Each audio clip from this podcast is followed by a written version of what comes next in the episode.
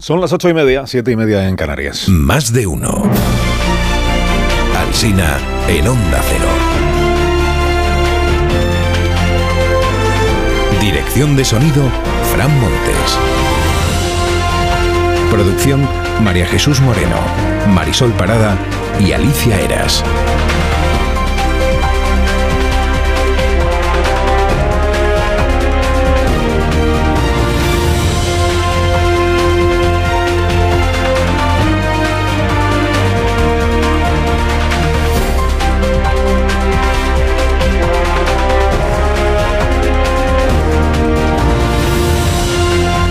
Alicia Eras que está de cumpleaños y así estamos desayunando esta mañana de bien, claro, porque ha traído churros, porras, productos de todo tipo pues para alegrar la mañana, al menos a los que estamos aquí.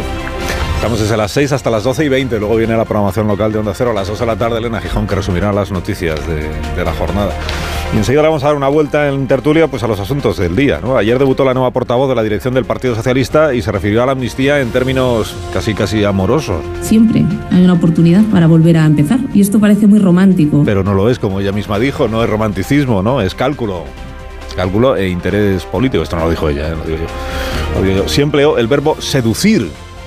Es un viejo mantra de los tiempos previos al, al proceso, cuando todo el día se estaba pidiendo que el Estado sedujera a los nacionalistas para que no llegaran a consumar la embestida. Ahora dice ella que quienes tienen que seducir son los grupos que han presentado eh, enmiendas distintas a las del PSOE para la ley de amnistía, que es que todavía están ahí remendándola a ver cómo queda finalmente. ¿no? Bueno, además del amor, la vida, la vicepresidenta 3 explicó de nuevo su estilo negociador, Yolanda Díaz. Si la patronal se apunta a lo de la reducción de jornada laboral, pues perfecto, acuerdo a tres. Si no se apunta, pues acuerdo a dos con los sindicatos, que es con quien ella siempre pues está de acuerdo, ¿no? O sea, que saldrá adelante sí o sí, con patronal o sin patronal. Añadió Yolanda Díaz esta afirmación que es inobjetable. Teniendo derecho a vivir, que es algo fundamental. En efecto. El derecho a vivir, pues es fundamental. El derecho a vivir. Bueno, con todo, a los diarios les han seducido hoy otros asuntos más que estos. El refuerzo en matemáticas, por ejemplo, esto que anunció el presidente Mitinero el domingo. Hay asignaturas que son duras de roer. Esta es una de las cosas de las que se quejan precisamente los matemáticos, ¿ves? De la mala fama de la asignatura. El 46% de los escolares, dice hoy el diario El País, 46% dijo en la encuesta PISA que las matemáticas les causan mucha tensión. Y al 39%, el 39% dijo que le causa indefensión. Indefensión.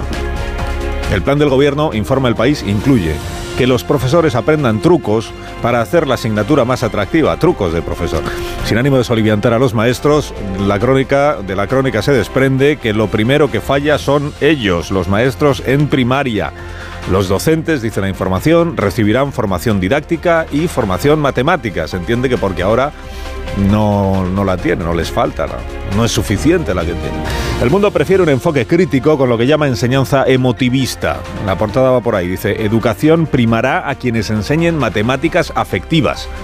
Esto del afecto ya contamos en su día que no es otra cosa que fomentar el interés por la asignatura. Pero dice en su editorial El Mundo que la visión ideológica expresada en las corrientes emotivistas se ha demostrado perjudicial. En cambio, celebra que se reforme la carrera docente y lamenta que los sindicatos se sigan negando a que los profesores sean evaluados. La razón lleva en portada la agradable reunión de la dirección del Partido Socialista ayer, pisando moqueta en la calle Ferraz.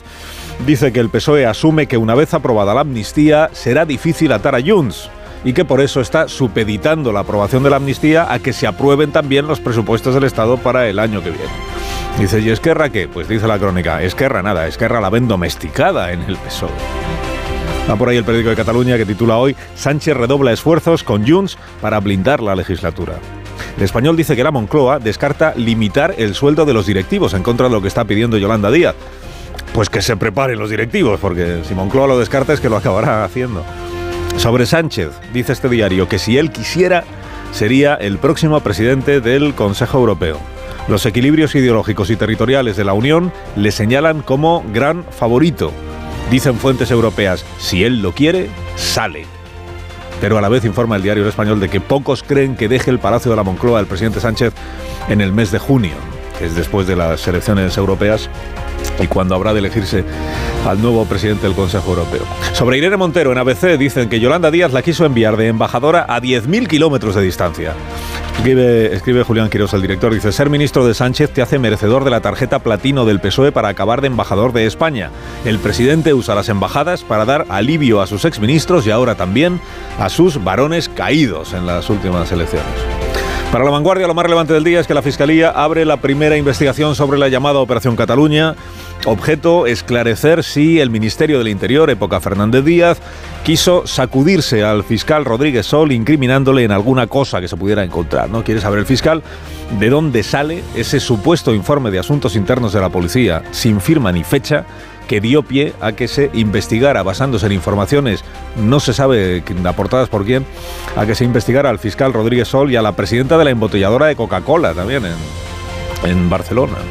Escribe Jordi Juan que las actividades de la llamada Policía Patriótica no parece que tengan nada que ver con Núñez Feijó, que entiende que Feijó quiera evitar que este asunto se convierta en centro de atención, pero que todo lo que está revelando su periódico, La Vanguardia, merecería una respuesta más seria y más elaborada por parte del PP que esto de decir que es una cortina de humo.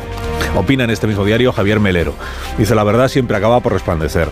No hay novedad en la constatación de que el exministro del Interior, el señor Fernández, haya resultado ser una persona excepcionalmente mendaz incluso para los estándares de su profesión. El Estado, dice Melero, puede usar todos los medios a su alcance para hacer justicia, con una única limitación, jugar limpio. Si no, todo es nulo. En el mundo, la versión contraria de Iñaki Yacuría, dice Moncloa, ha activado a la Fiscalía para que servilmente abra diligencias y apuntale el relato según el cual la guerra sucia del PP motiva la concesión de la amnistía. Se trata de montarle un gal al presidente Rajoy, que fue quien paró el golpe, mientras se deja impune al presidente Puigdemont, que fue quien lo llevó a cabo. Pablo Pombo va en la misma línea, en el Confidencial. Dice, la Operación Cataluña es una historia redactada para reescribir la historia y devolver a los socialistas el plano de superioridad moral perdida, lubricar el victimismo de los socios y alimentar teorías de la conspiración. Declara, por cierto, Artur Mas al nacional.cat. Dice, la policía patriótica se llegó a inventar que yo tenía una hija ilegítima en Madrid a la que pasaba dinero todos los meses.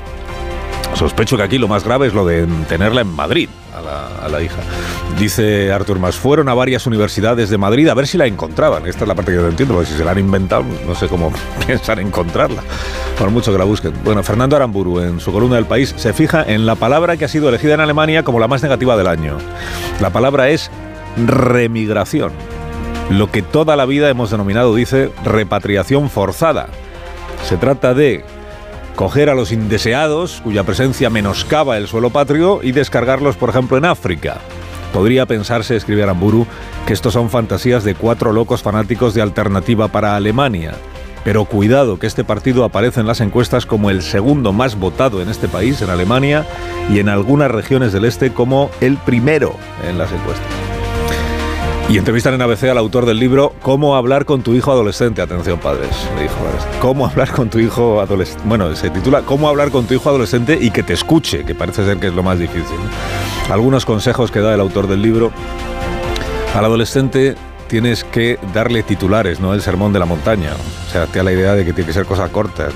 Hay que intentar dialogar con él, no hacerle interrogatorios. Primero hay que crear un vínculo, hablando de cosas intrascendentes, dice como el baloncesto o como, como la música. Luego ya, el día que el adolescente tome la iniciativa y sea él quien te diga, ¿sabes qué ha pasado hoy? Cuidado. Si percibe la ansiedad por saber, se romperá la comunicación. Tú tienes que seguir con lo que estás haciendo, así como si no te interesa. Y, darle feedback, pero sin opinar. Tú le dices, ah, sí, ¿y qué ha pasado? Y luego ya, si algo te ha preocupado, entonces lo abordas, pero en una charla posterior. Son consejos, trucos, que igual termina con esta frase. Dice, los adolescentes no miran a la cara, pero sí lo hacen de reojo.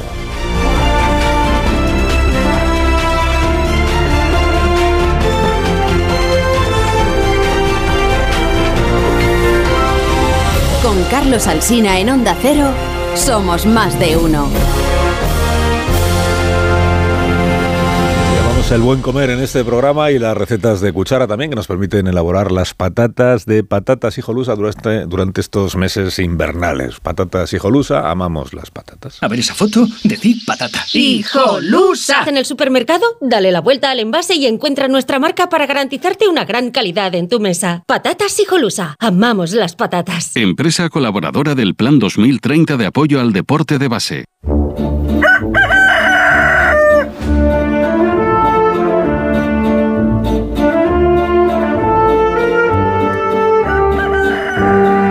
está el gallo a la torre como cada mañana a esta misma hora. Buenos días, Rafa. Eh, buenos días, Carlos Alsina. Hola. Si hay, si hay una cualidad que, que adorna los hurtasun de la vida es un adanismo feroz, como si con ellos comenzara el mundo. El nuevo ministro de Cultura pertenece a una formación cuya cosmovisión, a juzgar por los resultados electorales, comparte una parte muy minoritaria de la población. Ahora se ha propuesto la tarea aparentemente titánica de reinterpretar los museos españoles para que superen su marco colonial, sus inercias de género y su etnocentrismo. Todas estas palabrejas son la clásica chatarra retórica que oculta su afán de control. Lo que quiere el ministro, claro, es pasar la cultura por la turmix ideológica para servirle al ciudadano la clásica papilla ideológica, porque el ciudadano además es un bebé. Dice el agudo Fernando Navarro que las matemáticas afectivas son que un 6 y un 4 es la cara de tu retrato. Superar el marco colonial es explicar que las carabelas españolas vinieron a perturbar la felicidad bucólica de unas comunidades a las que llamar precolombinas es un delito del leso etnocentrismo. Esto es convertir los museos, incluido el Prado, supongo, no en lugares donde se custodia, expone y ordena un patrimonio único, sino en lugares penitenciales, donde los españoles van a expiar los pecados de sus antepasados. O sea que lo que va a hacer el ministro es vaciar los museos de contenido y de visitantes. Concluye la torre, concluye. Concluyo que, tal y como la formación del ministro, interpreta los conflictos del presente como para confiarles la explicación del pasado, sobre todo porque es evidente que lo que quieren es controlar el futuro. Que tengas un buen día. La torre. Gracias como siempre por madrugar con nosotros. Es mi trabajo. Trabajando muchísimo, además, Rafa, ¿eh? estos últimos días, como todos vosotros eh, tenéis presentes. Bueno, ahora de la mano de Iberdrola vamos con la noticia sostenible del día. Iberdrola, por ti, por el planeta. Según un reciente informe, el 50% total de la electricidad producida en España durante 2023 se debió a las energías renovables, casi un 15% más que en 2022. El pasado año, las energías solar y eólica concentraron la mayor parte de las inversiones y proyectos españoles y se espera que siga siendo así en el futuro, junto con el hidrógeno verde. El almacenamiento de energía será esencial en la descarbonización de la economía española y la generación de puestos de trabajo, posicionándola a nivel mundial en cuanto a energía se refiere.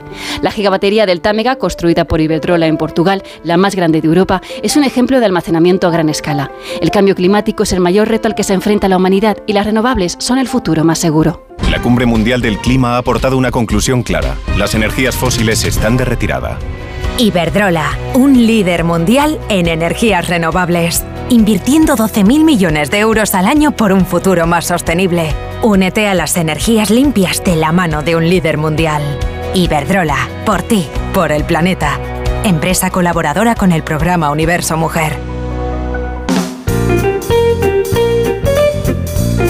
Callahan para estas personas que están a punto de ser presentadas. Y que disfruten además de las rebajas de Callahan porque se pueden hacer con el diseño favorito de invierno al mejor precio, porque tengas el estilo que tengas, Callahan dispone siempre del modelo perfecto para ti. Los Callahan están diseñados para ofrecerte una experiencia única al caminar y una excelente comodidad y calidad que siempre es la exclusiva tecnología de Callahan Adaptation. Aprovecha las rebajas a la venta en las mejores zapaterías y en callahan.es. Tecnología, diseño y confort al mejor precio.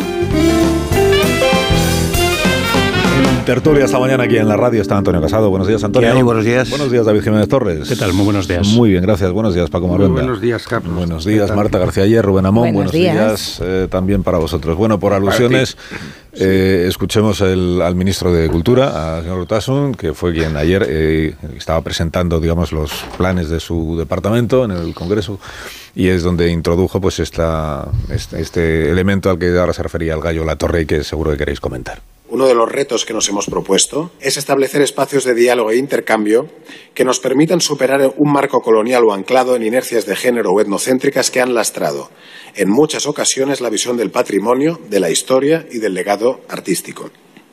Estos compromisos se traducen en un proceso de revisión de las colecciones de los museos estatales dependientes del Ministerio de Cultura, en una revisión que ya está incorporada como eje transversal en las programaciones temporales, por ejemplo, en el Museo Nacional de Antropología o Museo de América. Pues esto es lo de la revisión eh, para evitar el, el- para superar el marco colonial, las inercias de género o etnocéntricas que han lastrado la visión de la historia y el legado eh, artístico. Eh, ¿Algún comentario queréis hacer sobre sí, sí, Desde luego. Eh, a ver, yo parto de la postura de que cualquier debate, no tanto sobre el pasado, sino sobre nuestra relación con el pasado, es un debate interesante y que vale la pena tener. es decir, a mí no me parece extemporáneo que hablemos de estos temas y también es verdad que lo que propone Urtasun son paradigmas ya muy establecidos dentro de, lo que son los másteres de formación de la gente que luego se encarga de montar exposiciones en los museos, etcétera. Es decir, nos guste o no, no está descubriendo nada nuevo. Ahora bien, yo creo que si planteamos un debate hay que aclarar sus términos, ¿no? Y estaría bien que Urtasun explicase qué es superar un marco colonial y sobre todo quién lo define, ¿no? ¿Quién define eh, los términos según los cuales se supera ese, ese marco? Por ejemplo, si un museo español expone objetos vinculados eh, a la fundación de universidades en el Nuevo Mundo eh, por parte de los, de los representantes de la corona española, eso es eh, continuar un marco colonial, porque se está exponiendo algunas de las cosas que hoy podemos considerar reivindicables de lo que fue la acción de, de España en el Nuevo Mundo. Si se exponen objetos relacionados con los sacrificios humanos de los aztecas, esto es perpetuar un marco colonial porque expone las prácticas, digamos, menos reivindicables de los aztecas antes de la llegada de, los españoles. ¿Cómo se va a alcanzar un consenso en cuanto a cómo deberían ser nuestros museos a la manera, en la manera de abordar el pasado? ¿no? Y sobre todo también me gustaría que el ministro Hurtas nos explicara de qué se nos está protegiendo. ¿no? O sea, ¿cuál sería el daño que se supone que están haciendo ahora nuestros museos que hay que corregir? O sea, ¿sostiene Urtasun que la gente sale del Museo de América y va corriendo a eh, preparar una invasión de Honduras o, va a votar a los partidos que a Urtasun no le gustan. Es decir, ¿qué, ¿qué, se está corrigiendo exactamente con este, con este movimiento? Como si la afluencia a los museos españoles fuera tan masiva, al Museo de Antropología o al Museo de América, como para señalar que están teniendo una influencia eh, puramente destructiva en la sociedad que debe ser corregida. ¿no? Entonces, yo por, por cerrar esta primera intervención. Eh, Eso es una amenaza, ¿eh? yo, a mí los, estos debates me interesan, pero creo que no se pueden plantear eh, ni de manera frívola, ni hablando de oídas, ni repitiendo consignas recalentadas de lo que Urtasun haya podido escuchar de no, es que me contaron una vez que hay un museo belga que eh, ha replanteado sus exposiciones y que ahora está muy bien. ¿No? Eh, pues bueno, quizás habría que tomárselo un poco más en serio y sobre todo explicar cómo podríamos salir de, esto que a Hortasun le preocupa tanto. yo creo que se puede ir al punto nuclear y es discutir en sí mismo la idea del colonialismo, en el caso de España. Y lo que es más relevante para mí en el caso de la cultura, y es que nuestra relación con América es indisociable del viaje y de vuelta. Y no hay forma de disociar el influjo de la cultura española cuando llega a América de la que luego se, se asume y se traslada de viaje de vuelta a España. Por, eso yo desmiento en sí todo el discurso. Eh, o sea, lo, contradigo partiendo de que eh, lo que identifica a la experiencia española en América es el mestizaje pero el mestizaje entendido como el intercambio de verdad de, civilizaciones y de culturas hasta el punto de hacerlas indisociables, indisociables. ¿Dónde estableces tú el punto de separación que convierte lo endográfico, lo colonial? Eh, ¿Cómo le quitas a una portada plateresca de México la, influencia que la propia cultura tiene allí, cómo te la traes aquí, o cómo, qué haces con el flamenco, qué haces con un cante de vuelta, por ejemplo, ¿no? Por, eh, poner categoría a rasgos que tienen que ver con el folclore, con la cultura, a mí me parecen indisociables, eh, como para coger un bisturí y decir, eh, esto es apología del colonialismo cuando España no tuvo colonias, y, aquí empieza la purga de lo que se puede eh, contar y no se puede contar. Eh, eh, en el caso de, España, como sucedería en el caso del Imperio Romano, es muy difícil establecer con tanta nitidez lo que es el, lo endográfico y luego este discurso totalmente artificial, que tiene que ver con el género, que tiene que ver con, con el abuso mm, del territorio y con la... Yo creo que, que, es un gigante artificial. Que Ahora que, mencionas el Imperio Romano y por hablar de Mary Bird, que en este programa somos muy de Mary Bird, ¿verdad? Ella recuerda, efectivamente, como decía Rafa La Torre, que estas cosas no son nuevas, que los museos siempre han sido controvertidos, que siempre han servido para, para poner a las sociedades delante de un espejo a veces incómodo. Lo que sería absurdo, lo que sería artificial, sería aislar a los museos de una serie de debates que ahora mismo tenemos en la sociedad sociedades que implican el colonialismo, que implican al feminismo, a la lucha contra el cambio climático. Están los museos replanteándose también su huella de carbono.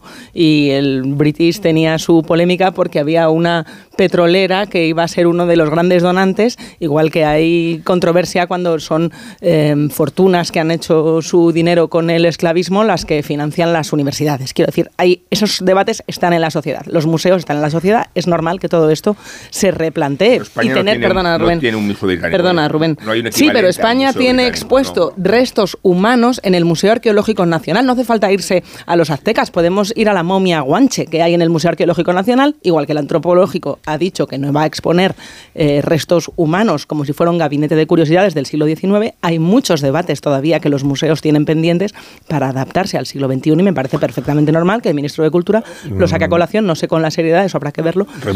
Este asunto, es que ha aludido Marta a las, a las familias que han hecho fortuna con el esclavismo y pensé que íbamos a hablar ya de la amnistía y de Cataluña y de, pero veo que todavía no. a mí me parece que habéis este ido demasiado lejos. Yo desde luego no voy tan allá. Yo me quedo solamente en el uso de la logomaquia, del lenguaje, para eh, evitar ir al fondo de la cuestión y quedarse pues en eso que decía Rubén, la, parte artificial del, discurso. No está mal, es curioso además que coincida esto cuando eh, se está hablando de la comprensión lectora. Yo sometería este discurso del, ministro de, Cultura a la comprensión lectora de los, de los alumnos de, de, eso, incluso de bachillerato, o incluso de algunos profesores para que dijeran a ver qué demonios han entendido con todo esto del etnocentrismo y, con todo esto de la, eh, mm, intención colonialista de la, de la, cultura. Eh, palabras, esto es, una figura que está ahí, que se llama logovaquia, es mm, cargar todo el, peso del mensaje en, las palabras y, evitar el fondo de la cuestión. Y el fondo de la cuestión es que es tan sencillo como acercar la cultura a la, gente, al, pueblo, y eh, popularizarla, fomentarla, pues no, eh, hace un discurso, insisto, que justamente hoy que estamos hablando de la comprensión lectora y de las matemáticas, yo sometería a la, comprensión de, los alumnos, a ver qué demonios han entendido con este con este Luego preguntaré también por las, por las matemáticas y por los profesores de la Fuerza Perdona, Paco, pero es que me está esperando eh, la abogada de la Fundación Raíces, que es una de las eh, organizaciones que en su día denunció el comportamiento de la delegación de gobierno en Ceuta por el asunto de los menores en el año 2021. Sabéis que el Tribunal Supremo ayer ya ha emitido la sentencia, ya entiendo que es la última sentencia, después de que el Tribunal Superior de Andalucía también se pronunciara al respecto, sobre si fue legal o no fue legal. El gobierno siempre sostuvo que sí, que además se había hecho prevalecer el interés del menor en la devolución o retorno asistido, como lo llamó el ministro Marlasca, de 45 menores que habían entrado en Ceuta cuando la crisis de, del mes de mayo y que en agosto pues fueron subidos a furgonetas de 15 en 15, se los llevaban a Marruecos y decían no es por el interés del menor para que pueda rehacer su vida con sus familias y, y las organizaciones que estaban ahí decían es que se está violando la ley de extranjería, decía el gobierno no, pero es que hay un acuerdo entre el gobierno de Marruecos y España que lo contempla, que lo ampara y por tanto bueno, el Supremo ha dicho que no, que está por encima la ley de extranjería, que la ley fue vulnerada y que los intereses del menor se defienden y se y se preservan atendiendo las circunstancias particulares de cada uno de los menores. Y que eso es lo que no se hizo. Ver en qué situación está cada crío y luego ver qué se hace con cada uno sin eh, decidir que de 15 en 15 sean devueltos. Eh, Paloma García Viedma, abogada de la Fundación Raíces. Buenos días, Paloma. Buenos días. Buenos días. ¿Qué relevancia le dan ustedes a la sentencia del Tribunal Supremo que se conoció ayer y a los argumentos que introduce el Tribunal en esa sentencia? Bueno, entendemos que es una sentencia muy importante, aunque, aunque es, sorprendente que tenga que venir el Supremo a recordarle al Estado que la ley hay que cumplirla. Eh, desde luego eh, nos deja muy tranquilos que así sea eh, de cara a futuro, sobre todo, ¿no? de que el Gobierno no, no repita actuaciones como las que hizo en, en, agosto de 2021. ¿Qué debería haber hecho el Gobierno? en lugar de lo que hizo, que es esto que hemos relatado aunque fuera de forma breve, eh, esto que el ministro llamó retornos asistidos concertados, creo que era la expresión completa.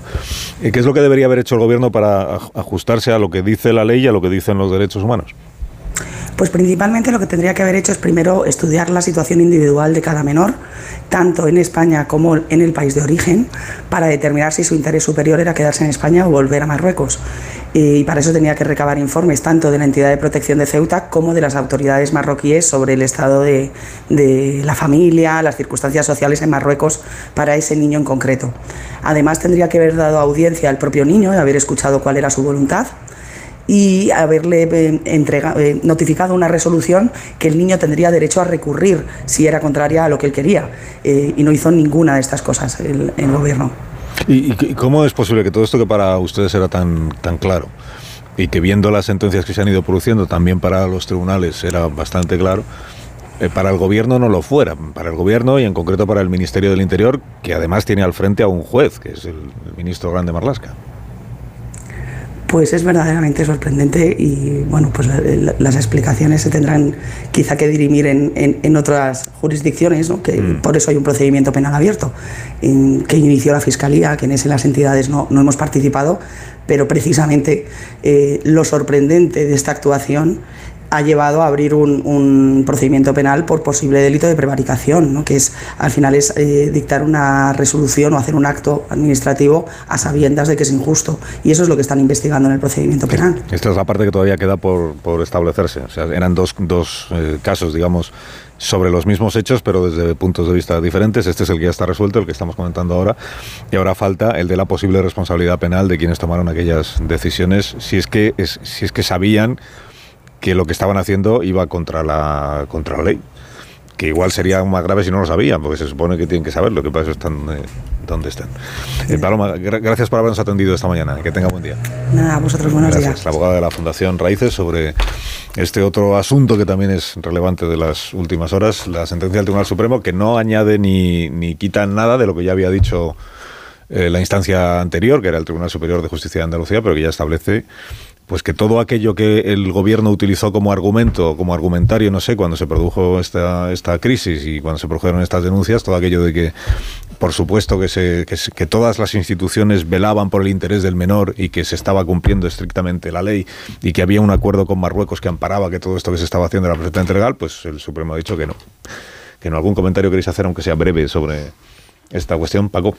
Bueno, era una cosa evidente que se había hecho mal, entonces la insistencia, la perseverancia desde el gobierno en ignorar la ley ¿no? y utilizar mal el Estado de Derecho ya se ha convertido en una norma, ¿no? porque es que no hay que ser un gran jurista para saber que efectivamente los derechos tienen unos menores, que no se puede hacer masivamente, pero al final eh, pues eh, esto si lo hace unos es una catástrofe mundial y hoy tendríamos las portadas, las tertulias llenas de horas y horas de los fascistas, digo fascistas expresamente de la derecha, y en cambio, pues como lo hace la izquierda y Marlaska, pues claro, tampoco se le puede criticar mucho, ya se le critica bastante porque es difícil hacerlo peor. Pero bueno, forma parte de lo que es la manipulación permanente, ¿no? Es decir, en que vivimos de la desinformación en este país con, eh, controlado por la izquierda mediática.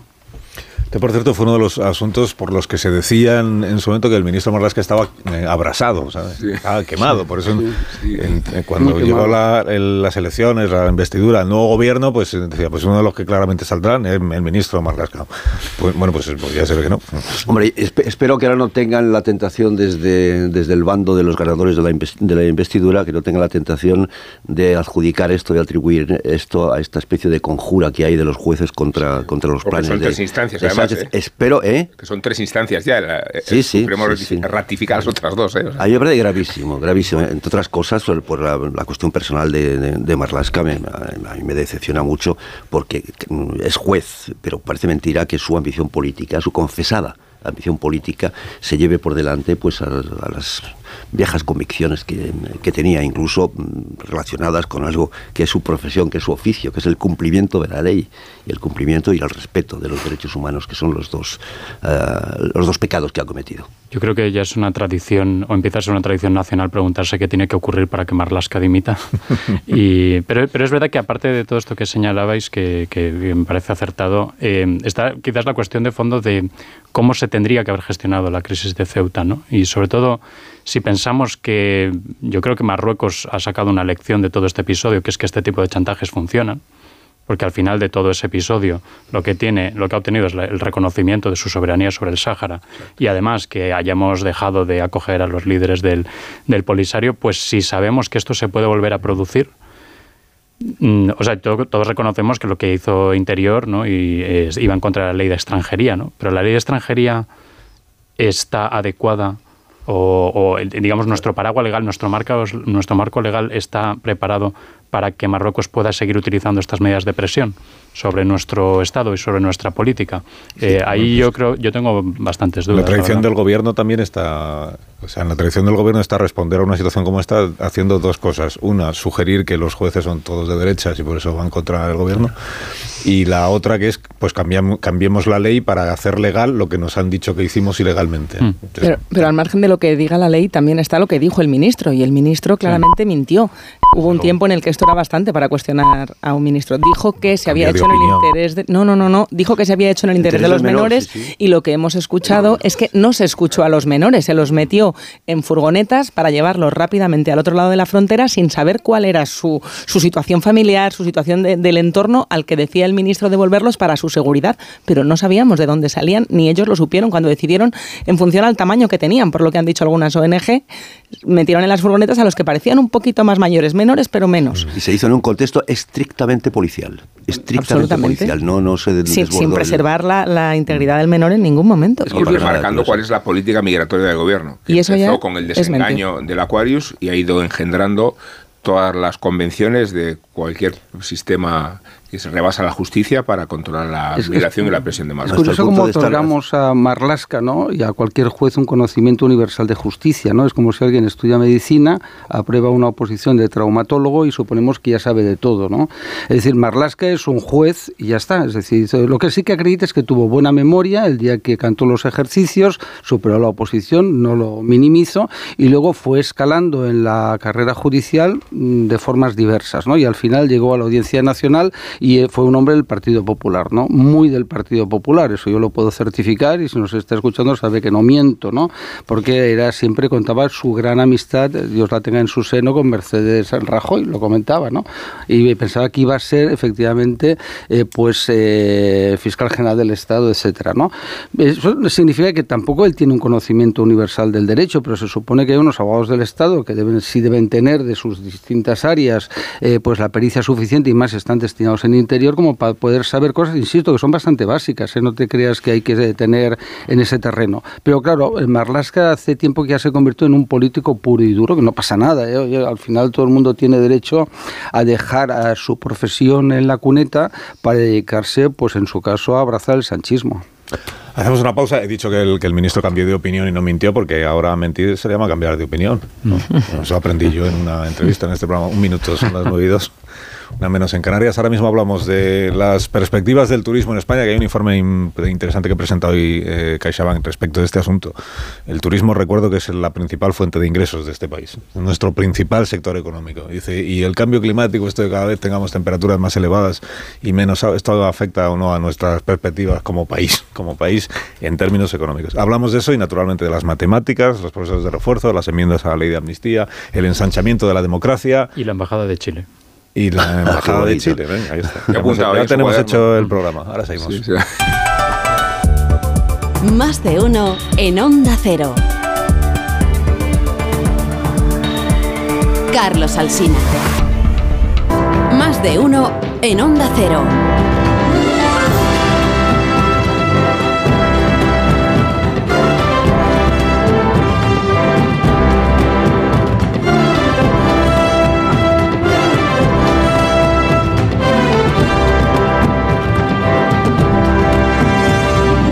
Minutos, una hora menos en Canarias. Estamos en tertulia con Jiménez Torres, Maruenda, Casado, em, García ayer y Amón. Dándole una vuelta a las cuestiones del día. Vosotros, como también usáis la tarjeta de crédito para pagar las cosas, pues os dais cuenta de que si pudiéramos tener todos los datos de vuestros gastos de vuestras tarjetas de crédito, pues podríamos saber muchas cosas sobre los hábitos de los ciudadanos, sobre a qué hora se gasta más dinero, a qué hora se gasta menos, en qué ciudades se gasta más o se gasta menos. Si eso lo aplicamos, por ejemplo, a los turistas, que vienen a España, pues, pues podríamos saber muchas cosas interesantes para ver cómo va el principal sector económico del país, que es el turismo. Bueno, pues eh, esto es lo que ha hecho CaixaBank en un informe que se presenta en este día de hoy y que habla de turismo y de las razones por las que un turista viene o deja de venir y, gasta o deja de gastar en, nuestro país. Eh, informe sobre el turismo en España, cuyo autor es David César Hyman, que es eh, economista y que tiene la amabilidad de atendernos esta mañana un minuto. Eh, David, buenos días. Buenos días. un placer estar aquí eh, comentando este informe sectorial eh, turístico de CaixaBank Research con vosotros. Gracias, gracias por, por atendernos. Bueno, empezamos por, por la parte más positiva que dice que el 2023 eh, España se ha convertido en el primer destino turístico mundial, o sea que le hemos ganado a los franceses, somos ya la primera potencia turística mundial y que además se ha recuperado el turismo. Durante los años de la pandemia sufrimos mucho en este país, precisamente porque el turismo es nuestra principal fuente de, ingresos, nuestro principal sector. Sufrimos mucho, pero hemos pasado ya esa, esa etapa, la hemos dejado atrás y volvemos a estar en números mm, muy esperanzadores para los próximos años. ¿no? 2023 ha sido un buen año y 2024 también lo va a ser. Sí, exactamente. En 2023, eh, eh, según las eh, últimas estimaciones que tenemos, España se ha convertido en el primer destino de turistas internacionales. ¿no? hemos recibido más de 84 millones de turistas en España, mientras el Ministerio de Turismo francés en sus últimas estimaciones estima entre 78 y 82 millones de turistas. y en 2023, como dices correctamente, ¿no? hemos eh, recuperado los niveles de actividad real de 2019, que ya fue un muy buen año para el turismo en España hemos superado en, un 4,5% el nivel de 2019. Pero ahora que la recuperación de la pandemia está completada, eh, esperamos que haya una normalización de las tasas de crecimiento en el sector turístico, aunque esperamos un 2024 Ah, bueno, ¿no? un crecimiento del 2,5% del PIB turístico, que es una cifra robusta, y eh, esperamos que el eh, turismo esté aupado sobre todo por eh, el crecimiento de la renta bruta disponible en los países emisores a medida que se modera el shock inflacionista y por la situación de seguridad en España, que es favorable comparada con, con algunos de los destinos competidores. Mm, como Turquía, por ejemplo, que es uno de nuestros principales competidores, eh, por no hablar de otros países. los turistas, mm, el mayor número de turistas que sigue viniendo a España son británicos. y pues tenemos algunos destinos que todos tenemos en la cabeza, la Costa del Sol, eh, Baleares, turistas británicos, turistas estadounidenses, que ahí también ha subido mucho el número. ¿De qué depende eh, que un turista elija España como, como destino? ¿Cuáles son los factores que tenéis eh, detectado que más influyen a la hora de elegir España y no otro lugar? Ah, esa es una muy buena pregunta, ¿no?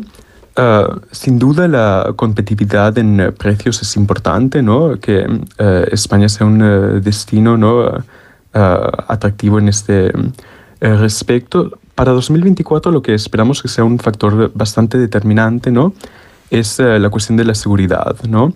Eh, España tiene una percepción de seguridad eh, muy elevada entre los eh, turistas internacionales y cuando hay em, tensiones o em, inestabilidad en Oriente Medio, históricamente España se ha visto beneficiada, ¿no? el sector turístico español se ha visto beneficiado.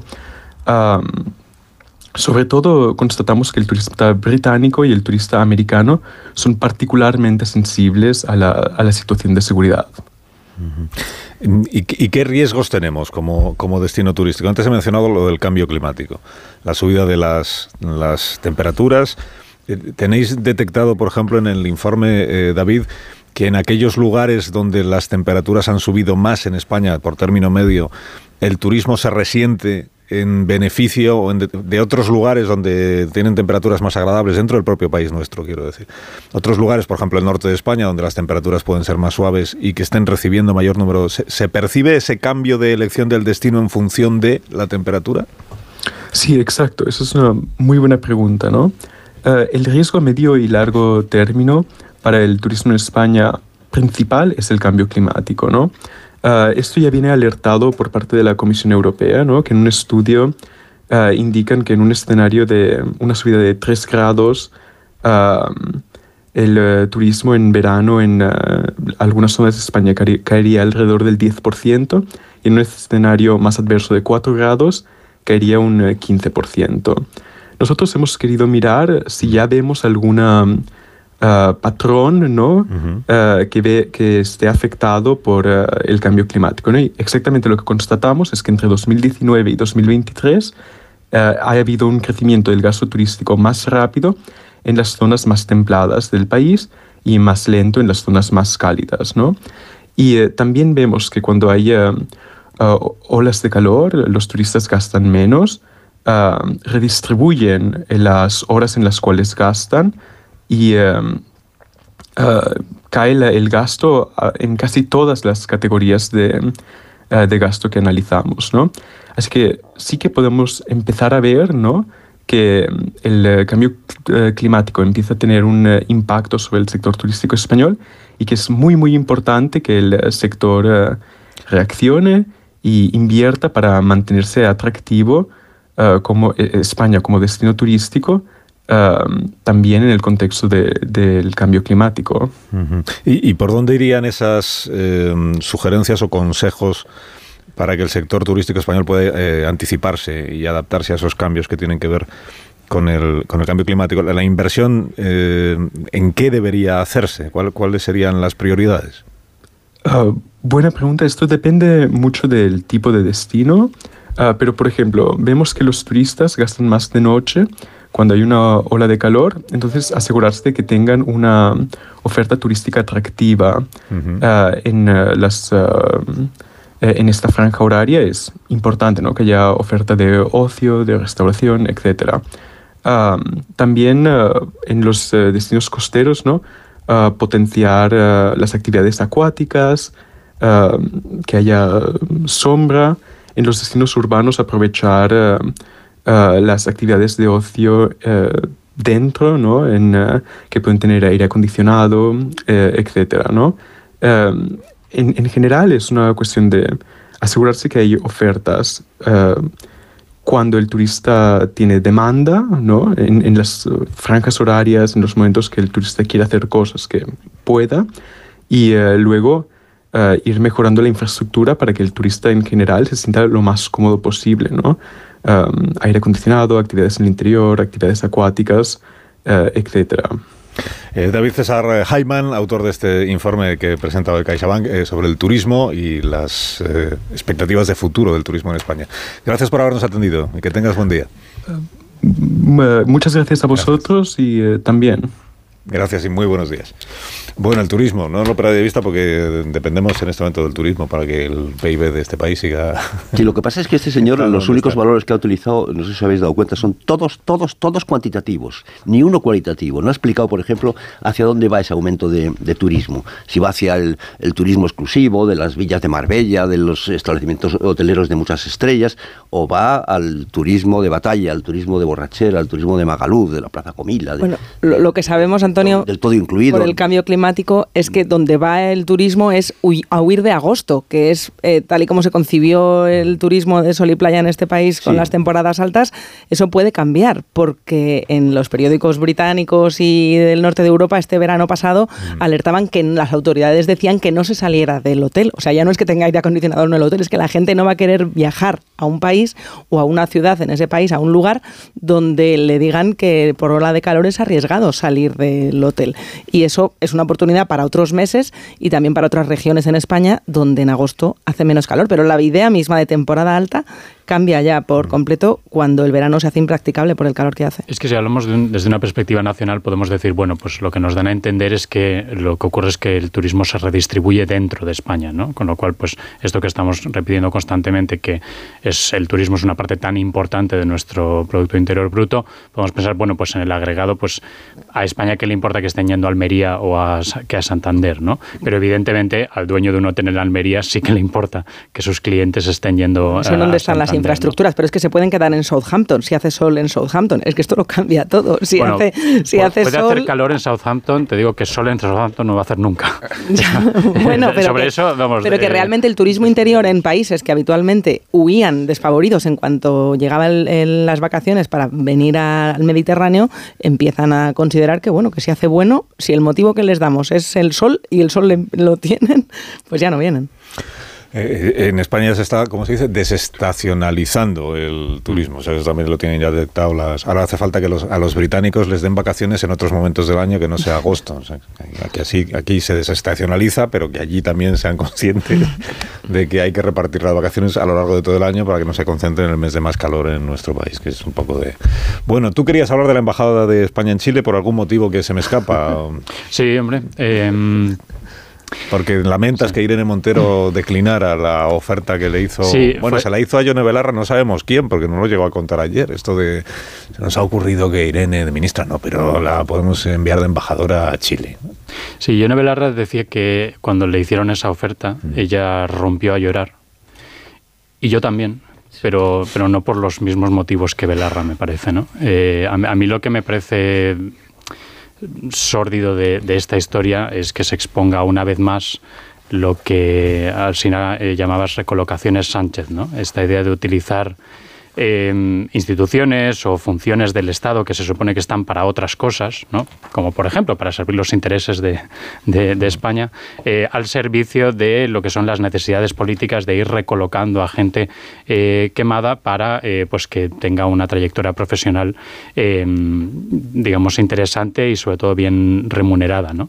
Entonces a mí me parece que el único debate interesante aquí es precisamente cómo se puede utilizar las embajadas para esto, ¿no? Ya no solo hablamos de determinadas instituciones del Estado, porque bueno, la importancia para España de la Embajada de Chile entiendo que es un poco mayor que la del hipódromo, ¿no? Con todo la- el, respeto hacia, hacia el hipódromo. Pero, pero pensaba cuando escuchaba esta historia, ¿cuántos diplomáticos de carrera no habrán hecho toda una trayectoria profesional, no habrán estado trabajando todas sus vidas, esperando que en algún momento puedan aspirar a una embajada como la de Chile, para luego enterarse de que si Irene Montero hubiera querido, habría sido suya. Eh, sin, haber, sin haber estudiado en ningún momento nada relacionado con lo que es la, la- la diplomacia, ¿no? Eh, y, eso es lo que creo que debería realmente escandalizarnos y, sobre todo escandalizarnos de lo injusto que es frente a otros sectores de, servidores del Estado que sí que se preparan para este tipo de, trabajos y de destinos. ¿no? Sí, por eso yo sí que compartiría, yo sí que hubiera compartido el sentimiento ese que le llevó a, a Belarra a, a llorar, según dice ella. Es la única parte lúcida de todo el discurso este de, de Belarra cuando explica el, tema de la, de la embajada. Porque efectivamente es que dan ganas de llorar, de verdad. Porque mm, mm, denota, pues, eh, la idea que tiene quien se la ofreciera, se supone que alguien en nombre de- de Sánchez, la idea que tiene no solo de la ministra, sino de las embajadas, efectivamente. Es decir, ¿para qué sirven las embajadas? Yo me imagino que se habrán levantado en, en pie de guerra un montón de diplomáticos diciendo, pero bueno, ¿esto qué es? ¿De qué sirve el servicio exterior? Empezando por el embajador en Chile, ¿no? Claro, empezando por el, Perdona, embajador ¿cómo de Chile. Por eso digo que yo sí que comparto de verdad ese sentimiento. A mí también, me- yo me hubiera echado a llorar también. Dice, ¿hasta dónde hemos llegado? ¿En qué se ha convertido el servicio exterior? ¿Cómo se puede eh, eh, ofrecer un cargo así, este, como si fuera una tómbola? ¿no? Bueno, para, con- para conformarla, para alejarla, para lo que sea. Vamos a dar una embajada. Bueno, la de Chile. Dice que se le dio la, la de Es que una tómbola, porque es decir, como ministro a mí no me sirve, pero le ponemos de embajador. Es un Eso, terreno- es la idea que tiene del servicio exterior, de la embajada, de la diplomacia. Dice, No es un terreno fácil, ¿no? Es decir, este, ¿eh? Cuidado, porque Estados Unidos son políticos. Una parte de las embajadas más importantes es la primera potencia mundial. Yo para que lo sepamos. A mí el sistema me repugna a nivel personal, ¿no? Pero para hacer un análisis objetivo del tema, en Estados Unidos el presidente eh, Clinton, Biden, Obama, Trump, se levanta por la mañana y dice, el embajador en Madrid es costos porque me da la gana, o la actual. Porque Aquí quiero, también hay una parte de, de designaciones porque que me da la gana, no, porque fue, otra no. pero fue uno de mis donante. principales donantes en la campaña electoral. No, pero la embajadora en Tokio fue una Kennedy. Es decir, la lista de embajadores políticos de Estados Unidos, es más, las grandes embajadas van para políticos. Aquí también. Decir, y aquí no. Aquí ¿Cómo no, que no? No, no, Washington. No, está el servicio diplomático, pero, pero, hay, pero hay embajadas donde van, eh, por razones ahora- políticas, personas de confianza del presidente del gobierno. En Roma. Hasta en ahora- Roma. Ejemplo, y- en la UNESCO. Y no es diplomática, que yo sepa. Tuvimos a Trillo en Londres. Bueno, puedo, si me permites, ¿no? Yo ya sé, yo solamente quería exponer brevemente No, hombre, no, eh, cómo veo sí. la situación para que sepa la gente lo que realmente es. Es decir, Sistema hombre, mixto, aquí, como el de aquí. Vamos a ver. Hay un servicio diplomático, hay diplomáticos de carrera, hay un, hay un bombo, como tú sabes. eh, Sí, sí, lo conozco eso. Bueno, pues ya está. Y además, en ciertas embajadas van eh, personas de confianza del presidente del gobierno. Hasta ahora, en España, hasta ahora, hasta el día de hoy, ¿no? Eso puede cambiar. Las grandes embajadas que históricamente son, y creo que todos estaremos de acuerdo, que es Moscú, que es París, que es Londres, es- O pasó más. lo de Trillo, que es Japón, etcétera, en general van diplomáticos, ¿no? Hasta ahora, oye, va a cambiar. En Estados Unidos es al revés, como en otros países. El presidente de los Estados Unidos decide, insisto, eh, que a París va un, político o un empresario o un amigo, ¿no? Y los diplomáticos son, pues, del primer secretario al consejo hacia abajo, ¿no? Otra cuestión es que es el tema de fondo, ¿no? Es la falta de criterio que ha habido en España, es decir, que efectivamente todo eso que llamamos la ley de transparencia y buen gobierno, lo que es el excluir las prácticas clientelistas, lo que es la politización de la administración, con el sanchismo ha llegado a su culminación, que eso es lo grave, ¿no? Es decir, ¿qué ha pasado en España? Ha pasado. Es decir, efectivamente, hasta ahora se daban embajadas, bueno, desde mi perspectiva son, entre comillas, menores, incluso se podían justificar, pues porque eran la UNESCO, que puede ir alguien especializado, y entonces fue Ver, ¿no? Que había sido ministro de Educación, lo mandaron a UNESCO, a Uribes, que es profesor de la Carlos III, lo mandaron a la UNESCO. Bueno, tenía una cierta lógica, ¿no? Tiene lógica, bueno, es una mutación del modelo de la carrera diplomática, pero como la ley lo permite, es decir, Sánchez puede mañana nombrar todas las embajadas que le dé la gana, como se nombran directores generales sin ser funcionarios, porque les da la gana y porque la ley, desgraciadamente, lo excluye, ¿no? Se dejó una cláusula de cierre, ¿no? Lo grave es que a una persona pues que una carrera mediocre como es Irene Montero, que ni siquiera es un dice, no, es que resulta de que la mandas de allí, pero resulta que es un señor como Trillo, hombre, letrado del Consejo de Estado. ¿eh? Es decir, digo para que la gente también sepa que Trillo efectivamente fue a Londres, al letrado del Consejo de Estado, por Sin hablar inglés. ¿Qué? Bueno, oye, pues como mucha gente no ha hablado, luego aprendió, por cierto, no, no, han sido embajadores. Sí, no, oye, pues si quieres, decir, no, Paco, que también eso hay que decirlo, tienes toda la razón en la diferencia que haces, pero esto es un dato que me parece relevante a la hora de justificar un, un cargo como un embajador. Pero Felipe González mandó un ateo al Vaticano, a Puente Ojea, ¿os acordáis? Pero eso estuvo bien visto. Muy bien visto. Muy bien visto. ¿Y los Estados Unidos? Claro, Montero hago con Boric, yo hubiera mandado a Montero a... Estados Unidos manda aquí, oye, yo he estado con el embajador chino, no habla español, ¿sabes? Digo para que lo sepas, ¿no? Eh, los embajadores de Estados Unidos acostumbran a no hablar español porque no les da la gana, alguno ha hablado, ¿no? Es decir, que bueno, eso de hablar el idioma del país, nosotros cuando tenemos una visión que tenemos, nos parece como muy fundamental hablarlo, a mí me parece, ¿eh? Eh que vaya por no es, que no ya te digo, el embajador... búlgaro, que es inglés. no, no, oye, ya, ya, pero te digo, oye, el embajador de China no habla español, ¿no? No habla, ni le interesa, ¿no? Y el embajador de Estados Unidos tampoco habla español, que no pasa nada, ¿eh? Es decir, no... Eh, le han hecho hasta consejero de compañías españolas y tal. Pero Paco, la, la consecuencia lógica de todo lo que señalas siendo cierto no puede ser, bueno, es que entonces da igual a quién nombramos en, en, las embajadas, ¿no? Y eso, y, y eso es evidente que no es así, es evidente que queremos tener al personal más competente posible dentro de las embajadas. Es más, si Estados Unidos lo hace así, pues mal hecho por Estados Unidos, ¿no? No, no, no pero hay una diferencia, porque en Estados Unidos el presidente nombra de embajador a primero a alguien que le haya dado dinero para la campaña, pero sobre todo a alguien que sea de su confianza. Mm. Y en este caso, Sánchez habría nombrado embajadora a alguien en la que no confía en absoluto. De su desconfianza. Todo lo contrario. cargo desde la desconfianza. Una embajada grande americana tiene 4.000 personas. 5.000, 6.000, 3.000. ¿Sabes? España debe haber mil y pico, ¿no? que además elige esta por la distancia geográfica y por la diferencia horaria, que es como tener a, Irene Montero eh, en, prácticamente en el destierro. ¿Cómo era el destino de Pantaleón y sus visitadoras, que al final lo confinan? ¿No era Chile incluso donde se Pero confinaba? Hubiera sido más feliz en Nicaragua. Yo creo que el error fue no ofrecerle en Nicaragua. Lo, que señalaba Carlos era importante, ¿no? Porque creo que incide en esto de nada, eh, en esto de que tenemos que trascender el marco de que todo lo que ha sido la salida de, Irene Montero del gobierno es eh, decisión de Yolanda Díaz, ¿no? Eh, bueno, no, evidentemente ha sido también una operación del Partido Socialista. Es decir, desde luego, quien, quien puede nombrarla o quien decide que le puede poner en la Embajada de Chile no es Yolanda Díaz, que, que sepamos, esa competencia no la tiene, pero sí es eh, Pedro Sánchez y las estructuras del, Partido Socialista en el gobierno. ¿no? Yo creo que todo el análisis de hasta qué punto el maltrato a Podemos puede dañar ahora al gobierno de coalición, porque refuerza su precariedad parlamentaria, porque refuerza la tensión de las eh, negociaciones que necesita para aprobar cualquier cuestión. Esto no es solo un fracaso que se le puede achacar a Yolanda Díaz, sino que también se le tiene que achacar al Partido Socialista, que fue una parte absolutamente necesaria de expulsar a Podemos y a Irene Montero del gobierno. ¿no? Bueno, sé que queréis hablar de las matemáticas, ¿no? Y del refuerzo en matemáticas. La comprensión lectora. Estaba ahí apuntado. De la comprensión lectora. De la comprensión lectora. ¿Y qué me queda también por plantearos? Bueno, las enmiendas a la ley de amnistía, ese asunto que está el, el, estreno de la nueva portavoz de la ejecutiva del Partido Socialista. No sé si va a decir alguna vez algo distinto a lo que ya se dice un día como hoy, por ejemplo, que es martes, en la sala de prensa del Palacio de la Moncloa, porque como El gobierno es el partido, el partido es el gobierno, las ruedas de prensa del gobierno parecen del partido, las del partido parecen del gobierno, pues no sé ya cuál es la diferencia que hay entre una cosa y otra. Y qué más. Y Oriente Próximo, que también lo tengo ahí. No va a dar tiempo a tantas cosas. Más de uno. Onda Cero. Carlos Alsina.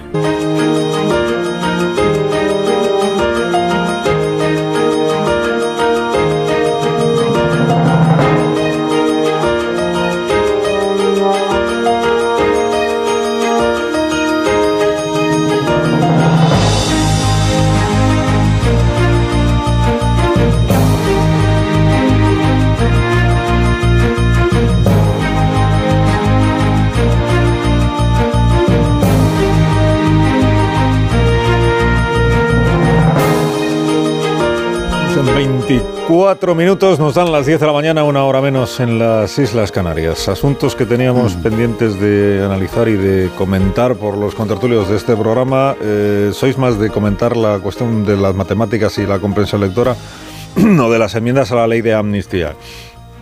Antonio quiere comprensión lectora. Bueno, pues... pues Yo me pues, pido matemáticas.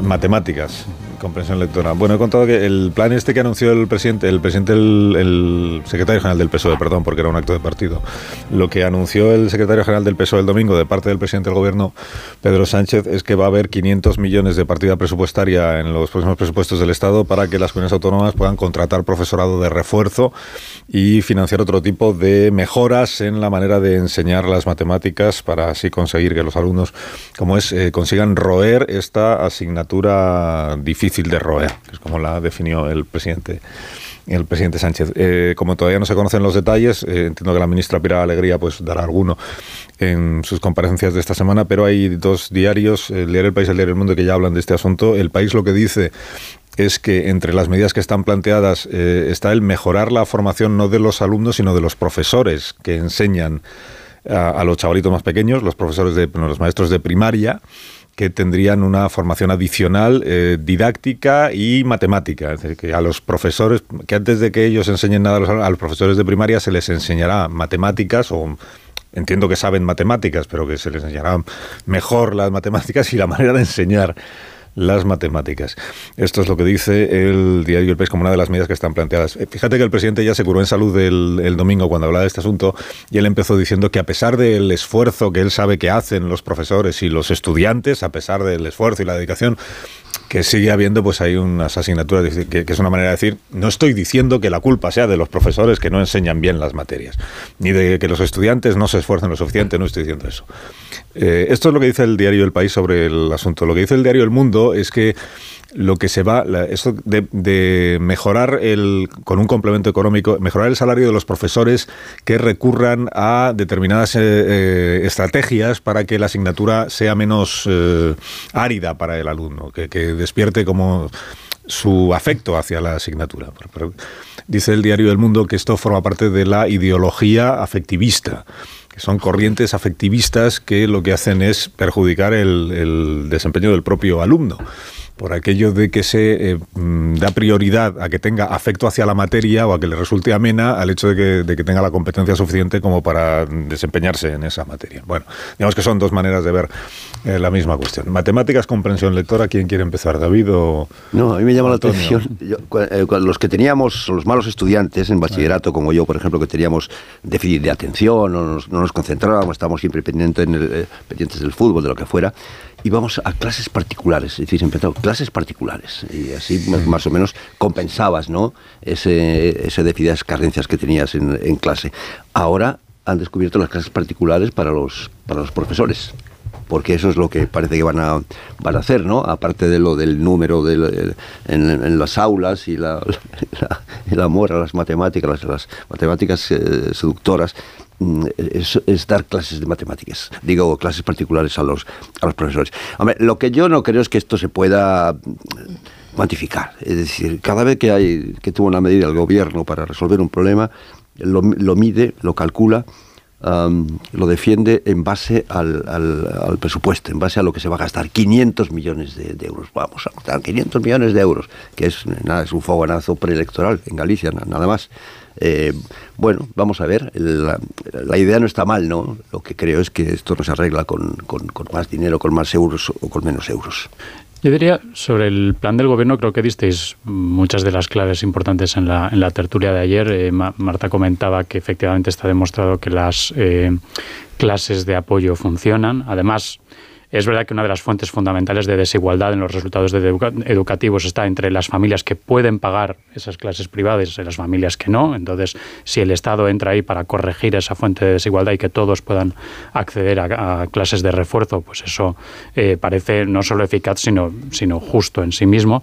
Es verdad también que en la entrevista con Moreno Bonilla, Moreno Bonilla señaló bien hasta qué punto 500 millones suena muy bien, pero, en, el, en, el, en el ámbito de lo que son los presupuestos educativos no es absolutamente nada. Esto incluso si dejamos de lado lo impresentable que es hacer este tipo de anuncio dentro de un mitin electoral eh, cuando se supone que es una medida del gobierno. ¿no?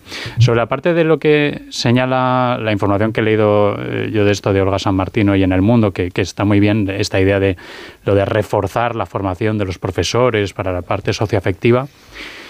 Claro, hay un problema, ¿no? Como si los profesores recibieran poca formación los, planes de formación de profesorado tienen muchas horas. Otra cosa es la calidad de esa formación y la exigencia de esa, de esa formación. Pero lo que es cantidad de horas, eso, vamos, no se lo quita, no se lo quita a nadie. Eh, y además, y aquí entra la cuestión de quién enseña a los profesores y cómo estamos seguros de que estas técnicas eh, afectivas, educoafectivas, lo que queramos llamarlo, que son verdaderamente eficaces, porque muchas veces se deben a ideas felices de gurús de la educación que en muchos casos, como denuncian muchos profesores de a pie que están todos los días en los institutos o en los colegios, nunca han pisado un aula o llevan 20 años sin, sin pisar un aula y haciendo TED Talks. ¿no?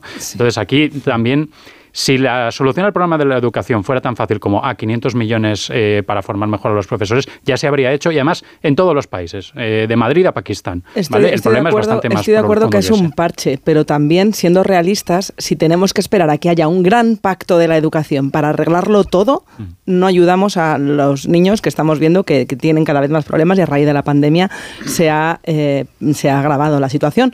Bienvenidos sean los parches si con eso se va a ayudar a mucha gente, porque no van a poder esperar los niños que ahora están en primaria, si esperamos a que haya un pacto educativo y entre en vigor una gran reforma, incluso en el hipotético caso mágico en el que se pusieran los grandes partidos de acuerdo, ya estarían en el instituto para cuando esto se arregla. Bienvenidos sean los parches si están bien dirigidos. Y a mí me parece que puede haber ideología eh, como si la ideología fuera algo malo en sí, eso habría que discutirlo también, en el concepto de lo socioafectivo, pero también lo hay en el rechazo de plano a lo socioafectivo como tal, sin entrar a entender de qué estamos hablando. Y hay muchos estudios que dicen que uno de los problemas que tenemos con las matemáticas, y en España especialmente, es el rechazo de plano al concepto mismo de las matemáticas, que, que los niños perciben también de parte de sus profesores la idea de que eso es lo más difícil que le van a enseñar. y sobre todo las niñas, que a una edad muy temprana, se hacen estudios que demuestran que ellas creen que se les dan peor que ellos con siete años, aunque luego a la hora de ver la verdad los resultados no demuestren esa diferencia. O sea, los resultados son iguales, pero las niñas perciben que se les da peor. ¿Por qué es eso? Pues habrá que replantearse por qué, pero desde luego tenemos también otra situación en España, en primaria y también en secundaria con las matemáticas, y es que cuando antes estudiar matemáticas, te decían, hombre, ¿cómo vas a estudiar matemáticas? No vas a tener más salida que, ser maestro, como si eso fuera malo. Ahora mismo las matemáticas están en un auge y están tan bien pagadas en, las empresas, porque hay mucha demanda de matemáticos y muy pocos matemáticos, que muy pocos se dedican a la educación. Hay muy poca gente que sepa de matemáticas enseñando matemáticas, eh, porque en, en las empresas les demandan mucho. Y especialmente en magisterio, pues, pues no es una asignatura que esté que sea muy vocacional, digamos, y poner medios para que los profesores que están enseñando, también en primaria, que es donde se empieza a percibir ese miedo escénico a los números, eh, no se transmita ese miedo que los propios profesores tienen a las matemáticas a los alumnos, pues es un parche, totalmente de acuerdo, pero mejor eso que nada, a ver si con esto se ayuda, porque hay estudios que dicen que, oye, que es verdad que enfocarse ahí en que los profesores ganen confianza para no retransmitirle sus inseguridades a los alumnos puede marcar la diferencia. Muy interesante interesante ver que, que, en España hay una obsesión por seguir lo que dicen expertos teóricos, ¿no? Que no han pisado un aula. Yo estuve en el Ministerio de Educación, estuve un tiempo allí, ¿no? Y tengo la suerte de ser profesor y hace muchísimos años, etcétera, ¿no? Y entonces siempre me sorprende mucho esta parte, ¿no? Es decir, que este gobierno que ha dejado arrumbado en la cuneta el mérito y capacidad, donde tiene el nivel formativo peor de las últimas décadas, objetivamente, con menos gente que ha eh, tenido vida profesional. Ya no solamente, ya no digo oposiciones, ya no, ya no pretendo que valoremos el ser catedrático de universidad, el ser letrado de cortes o de Consejo de Estado, es decir, no, no digo que valoremos eso, ¿no? Pero claro, cuando yo he tenido que tratar con estos teóricos ingleses de la educación que te pegaban unos rollos impresionantes, y un el entonces ministro, luego presidente de Mariano Rajoy, me dice, ¿tú qué opinas? Digo, hombre, tú has llegado al registro de la propiedad con el mérito y capacidad, esforzándote, echándole horas, estudiando, etcétera, ¿no? Claro, porque hemos demolido esos conceptos. Es decir, hemos demolido, evidentemente, pues que cuando tú llegabas acá, voy a decir un tópico, pero lo siento, ¿no? Llegabas, yo era muy malo en matemáticas, llegabas a tu a casa y tus padres te quejabas y te decían lo que diga el profesor, ya está, fuera sigue a estudiar, ¿no? Si te gusta bien y si no, refuerzo, ¿no? Yo escribía muy mal, tengo, tenía mala letra y mi padre me mandó a una escuela para aprender a escribir, cosa que le agradeceré, también me enseñaron mecanografía, ¿no? Entonces, claro, nos hemos cargado ese concepto tan absurdo del mérito y capacidad, no hay que esforzarse, hay que aprobar porque es que no podemos generar en los niños la angustia de que le suspendan, no, no pasa nada, oye, te suspenden y repites curso, no, no repites, no, repites curso, ¿no? Y hay que intentar, pues, una sociedad donde crees becas para la igualdad. Este gobierno, pues gobierna, ¿sabes?, a golpe de Real Decreto Ley y a golpe de ocurrencias del presidente y de su, equipo, ¿no? Entonces hay que lanzar un mensaje, 500 millones, ¿por qué 500? Porque es una cifra que suena bien, no es el resultado de un eh, análisis objetivo de decir, oye, pues son 536 millones los que se necesitan, ¿no? Se orilla, se, se pasa de lo que sean las competencias de las comunidades autónomas, es decir, ¿cómo tú vas a, a anunciar eso y primero te reúnes con las comunidades autónomas? es decir, algo tan serio como es la educación en un país. ¿Cómo lo vas a anunciar en un mitin de partido un domingo calentando las elecciones gallegas? Lo digo porque esa es la forma propia de degradar el propio debate. O sea, de partida queda degradado por el uso oportunista del, anuncio y de la proclamación. Demuestra cuánto les importa. Claro. Claro, a partir de otro lo puesto más en serio. La igualdad solo se consigue con la educación. A, a raíz de lo que decía Marta, es verdad, yo estoy de acuerdo que fetichizamos demasiado esta idea del gran pacto educativo. Tiene que haber un pacto de Estado, de la educación, etcétera.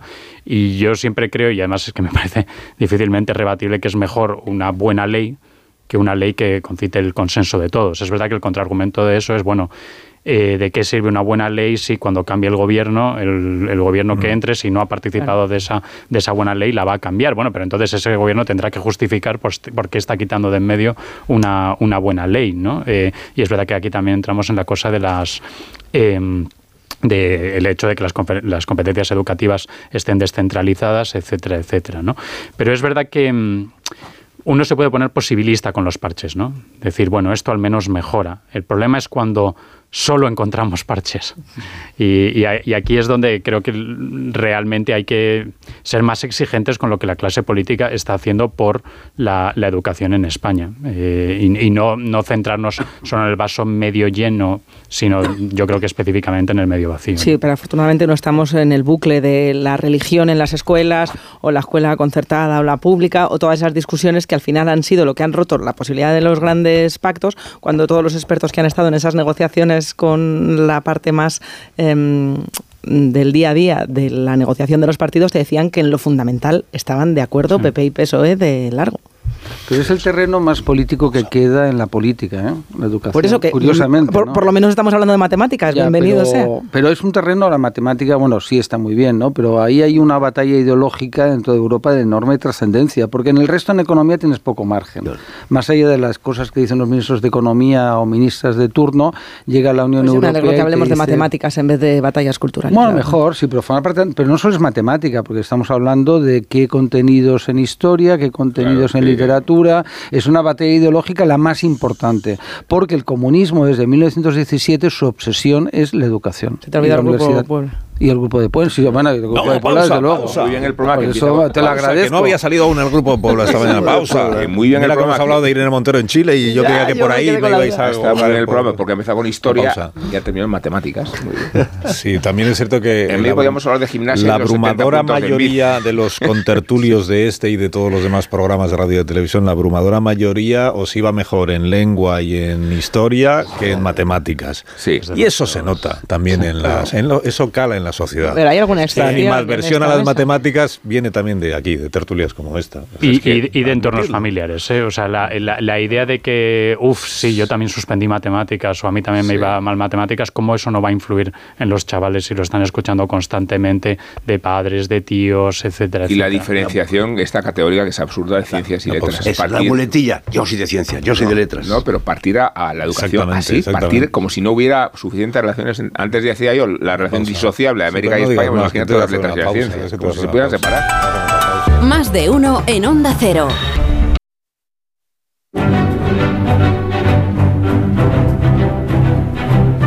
Bueno, vamos a conocer la actualidad económica y financiera de este día. Me acaban de contar que Yolanda Díaz, la vicepresidenta del gobierno, no se contó en televisión que hace jornadas de 15 horas.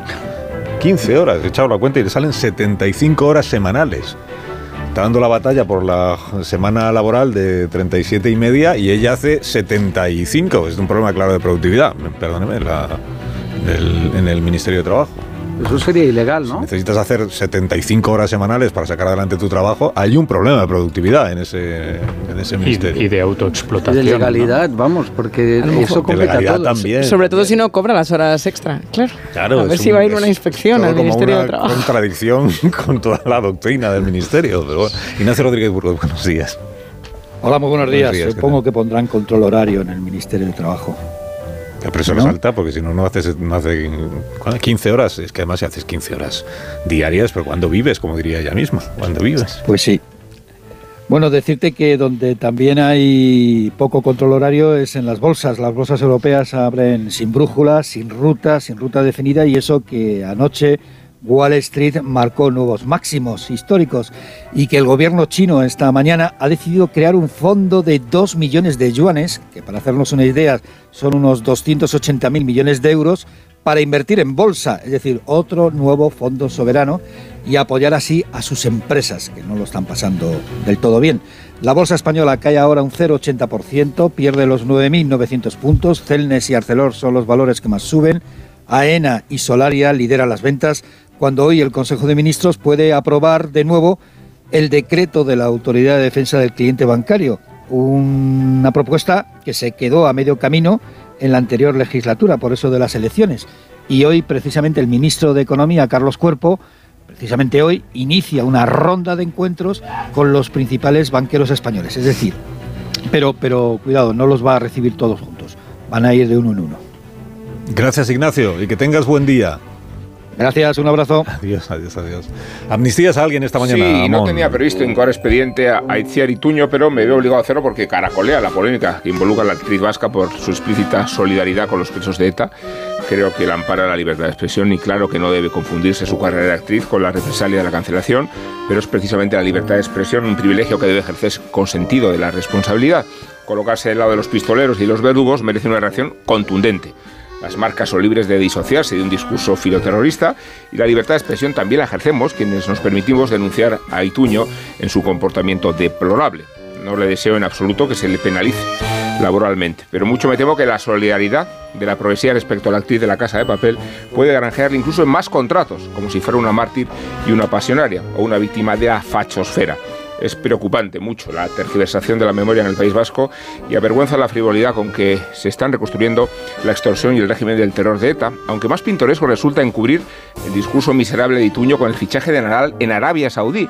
Y no porque decepcione que nuestro Rafa haya vendido el alma a la abierta satrapía, sino porque es bastante obsceno justificar una vergüenza con la otra en un juego de espejos que a mí solo me invita a vomitar. Pues unos Callahan, que estas personas se tienen que marchar, Marisol. Para que aprovechen las rebajas de Callahan y se hagan con el diseño favorito de invierno siempre al mejor precio. Tengas el estilo que tengas, Callahan dispone del modelo perfecto para ti. Los Callahan están diseñados para ofrecerte una experiencia única al caminar y una excelente comodidad y calidad. Aprovecha las rebajas, entra en callahan.es. Tecnología diseño y confort al mejor precio.